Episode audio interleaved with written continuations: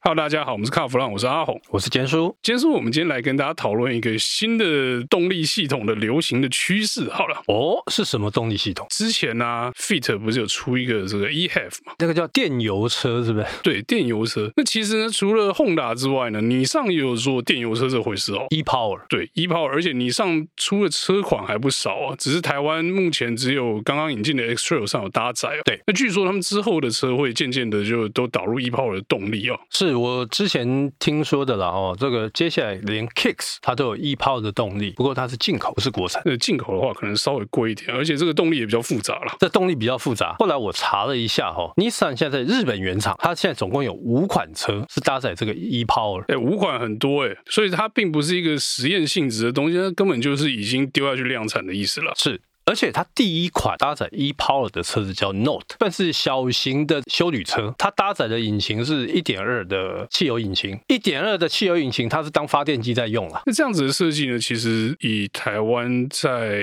已经上市的 Fit 来讲啊，好像车主的评价都还不错哎。车子说还不错，我我记得我们之前去年试车的时候还试的蛮愉快的嘛，对不对？没有你迷路，我一点都不愉快。 我迷路，然后多跑了距离，但是我后来发现那个油耗也跑了二十几吧。 你跑到二十几，你真的是蛮厉害的，因为你连叶子都忘记按下去，不是吗？对，好，我们不讲这个乐色话啊，我们回来看车的本身哦。其实坚叔上次那个使用方式啊，就是。那个没有特别开 Eco 模式，我觉得跟一般人在用车的状态会比较接近，所以你跑二十几，就等于是说大家可能都可以跑二十几啊。是听那些车主讲，大家在油耗这一块都还蛮满意的、哦。哎，我有听到一个车主，因为刚好是我同学的小孩，他有一天碰到我，他说：“叔叔，你知道我那台 Fit 我开多少吗？我平均油耗多少？”我说：“你开多少？三十。我们真的是省非常多，因为你看油耗如果真的跑到三十的话，大家不要觉得说三十的油耗很扯。我们刚才讲你上那个 e power，刚才前叔讲的 note 嘛，对不对？第一步，官方公布的油耗是三十四点八，啊所以这三十是可以达成的，不是开玩笑的。”对，这笔其实好小哎、那我们再讲一下好了，这个日产它在日本它总共有五款的 e power 嘛，对不对？另外一台。大小跟我们现在的 T 打差不多，叫 Arula，它的平均油耗也二七点二，二七点二也是厉害啊！也是厉害，对不对？接下来年底之前可能会进到台湾的 Kicks，它有二十三二三好像没有刚才那三十几听起来厉害啊，可是我们必须讲一件事情，就是 Kicks 其实比刚才讲的 Aura 跟 Note 有大台啊，然后车重增加不少。车重，车重增加不少，Note 才一千两百二左右，那 Kicks 它变成多少？一千三百六。多了一百多公斤啊，再多载两个大人了、啊。对，像 Xtrail 它在日本的油耗它大概十八点四嘛，但是你知道它车重有多少？一千八百八十七，接近一千九，而且它还挂 turbo，还有四传。我觉得这个东西很有趣，就是说 e power 或者是说 e have 这种电油架构啊，我觉得他们有一些先天的限制在哦。你看刚才我们讲这个 X Trail 的 e power，它就很重嘛，然后呢油耗不好看嘛。你说跟刚才那个什么 Note、Fit 那些数据比起来，哎，这个车才好十几啊！你有没有挂 e power？就是有这种感觉，就是你挂这东西到底干嘛呢？是那大家要想一件事情，就是说不管它有没有 e power，这些车本来就重嘛，是重的车就比较耗油嘛。对那你为了不让车子变得更重，你不能有太大的马达，不能有太大颗的电池嘛，然后引擎也要缩小来把马达跟电池的重量 cover 掉，所以就变成说，呃，我觉得这比较像是妥协的产品，你知道吗？妥协的产品啊。就是说我为了把 e power 这东西装上车之后，我我就必须要从引擎那边要让一点重量出来嘛。就是要牺牲掉一些东西，就是两方互相妥协一点，那你说这样妥协好或是不好哦？我觉得这个好像见仁见智吧。应该说，在 X Trail 这种大型的车上，好像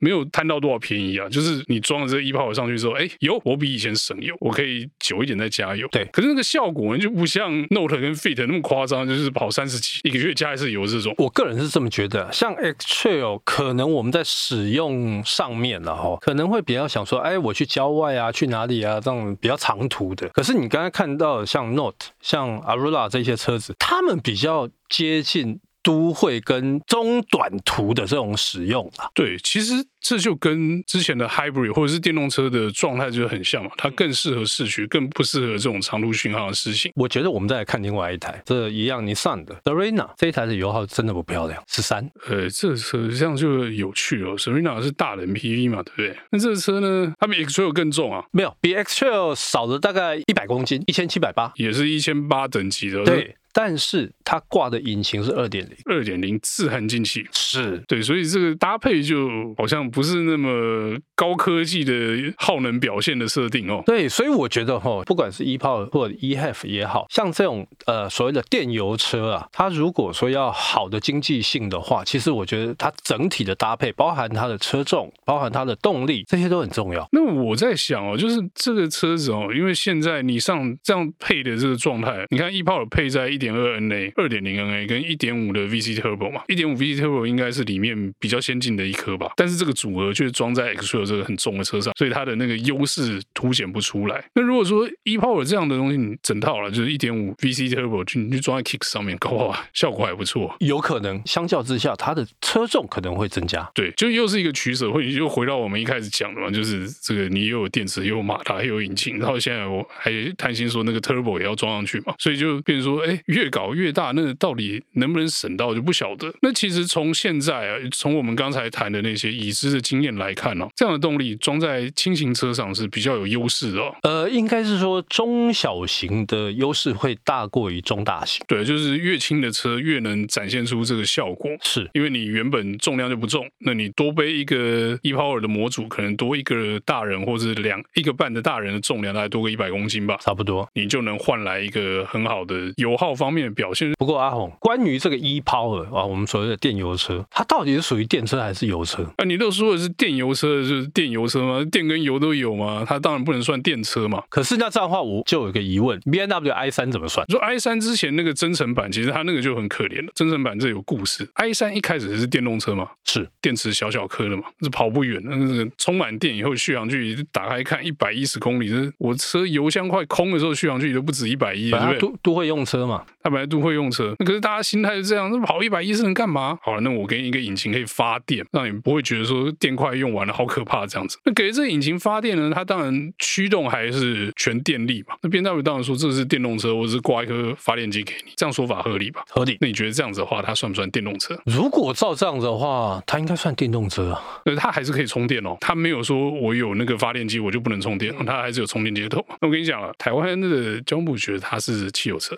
因为它挂一个隐形。对，而且它有这个排气量嘛， OK，所以这台车来的时候就是这个所谓的 i 三 Rex 就是增程版，拍整你不能挂电动车牌啊， 你没有电动车免税啊。所以它挂的是汽油车就对了。对，所以买那个车真的是蛮心酸的。但是这样的架构哦，其实我觉得跟 e h a v 跟 e power 这个状况有点类似哦。它让你有一个充电的东西嘛，就是引擎的主要拿来充电。对那 i 三是只能充电啊，但是 e h a v 是既可以充电又能给力嘛。我觉得这点还蛮重要，就是你如果只能充电的状态之下呢，你的马达就要更大颗，然后你的电池也要更大颗，因为你等于是要用纯电的思维去设计你的动力了嘛对，可是你又背一个引擎， 然后你在台湾买这车的话，也要缴比较多的税哦。可是像这个引擎既能给力又能充电这样的架构，你买车的时候你就觉得甘愿了，对啊，这引擎是有提供动力的嘛。而且最主要是你不会有所谓的旅程焦虑的这个问题，然后你也不要一天到晚那边找那个什么充电桩的问题嘛。你就不是电动车的使用思维哦，但是你享受电动车的动力跟这个接近电动车的油耗嘛，那不对，这样算起来，这这个钱可能还是比电动车贵一点，油钱应该还是比充电贵啊吧？ OK，但是你如果照这样讲的话，其实我觉得有一个比较有趣的地方，就是说，呃，刚刚我提到的嘛，你我们不用去找那个什么充电桩没有里程焦虑的问题，还有一个它的维修上面应该会比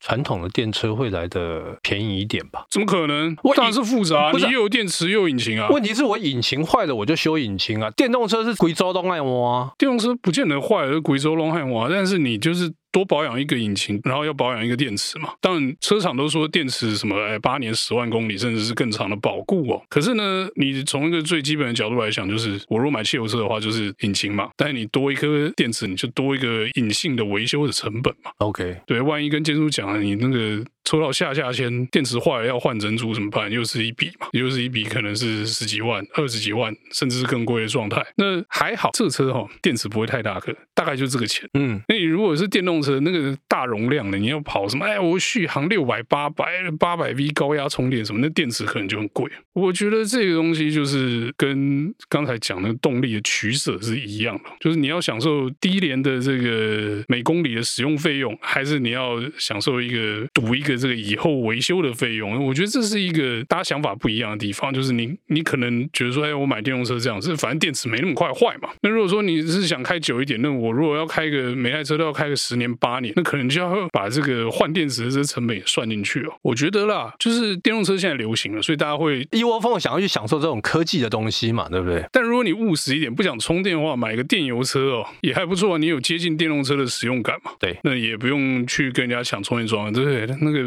没油的时候去加油就好，加油比充电简单多了。而且现在电油车它的呃纯电的效能跟性能都做得还不错。对我们刚才有跟大家分享嘛，就是随便跑二三十都有嘛。对，而且最主要的是这些电油车啦哦，他们在纯电的模式之下，甚至于在时速大概八十到九十，他们都还可以用电动的模式在行驶，这够不够用？够用啊！那我觉得我们有一个朋友跟我们分享的时候讲的非常好，他说反正以后大概注定就是要走电动车那个路了嘛。现在这个电油车呢，就是一个很好的媒介啊，就是让对电动车还是有排斥的人说，你就先买电油车嘛，享受一下这个电油车电的部分的好处嘛。习惯了之后，你就接下来你下一台车可能就可以接受电动车了它就可以无缝接轨。没有无缝接轨，这这其实不是无缝接轨，你知道不是吗啊，这就是洗你啊！ 就我先用电动车洗你，之后反正你之后最后还是要买电动车的。对，因为到最后哦，像现在很多国家他们开始在说，哎，我要限定那个燃油车的生产。对，到最后你只有电动车可以使用。到头来，大家都要去接受电动车，但是我不认为说电动车以后是一个唯一的选项。好，那我们今天有关电油车的故事呢，就到这边告一段落，谢谢大家收听。谢谢。